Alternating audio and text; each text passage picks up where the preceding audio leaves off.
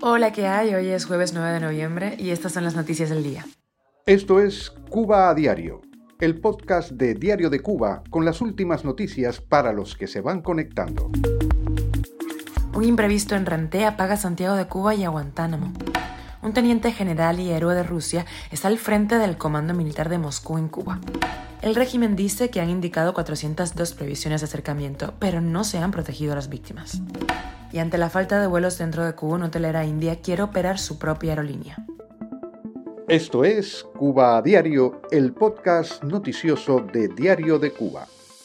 Un imprevisto en la central termoeléctrica Renté provocó un apagón masivo este miércoles en las provincias de Santiago de Cuba y Guantánamo.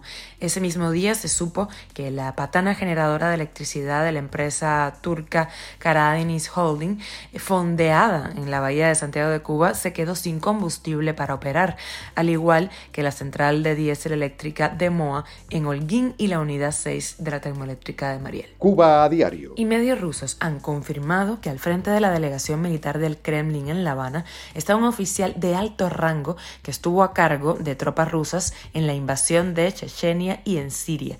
El teniente general y héroe de Rusia fue galardonado en La Habana con la medalla por la gloria Osetia.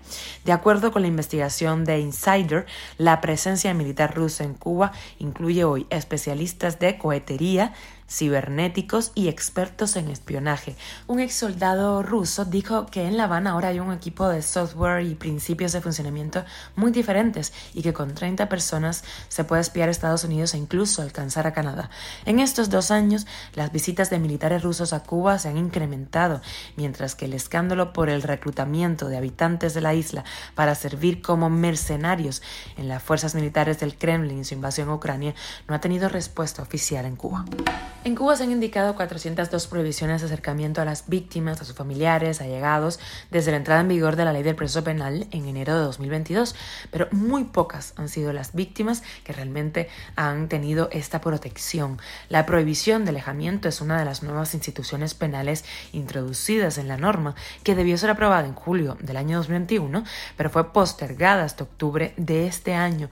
No era prioridad. Esa figura legal equivale a la orden de alejamiento que existe en las normas de otros países y que no aparecía en la legislación cubana antes de la aprobación de la ley del proceso penal, a pesar de las cifras alarmantes de personas que lo necesitan. Por otra parte, poco más del 10% de los cubanos que han pedido el cambio de medida cautelar de prisión provisional han sido beneficiados hasta el momento. Cuba a diario. Y ante la falta de vuelos dentro de Cuba, la hotelera india MGM Mutu Hotels quiere operar su propia aerolínea a partir de diciembre, aunque aún está esperando los permisos. El objetivo es conectar La Habana con Cayo Coco, Holguín y Santa Clara. Se usaría un avión ATR-72 con espacio para 72 pasajeros. Esto es Cuba a Diario, el podcast noticioso de Diario de Cuba, dirigido por Wendy Lascano y producido por Raiza Fernández. Muchísimas gracias por informarte con nosotros en Cuba Diario. Te recuerdo que estamos contigo de lunes a viernes en Spotify, Apple Podcast, Google Podcast, Telegram y también estamos en redes sociales. Yo soy Wendy Lascano y te mando un beso enorme.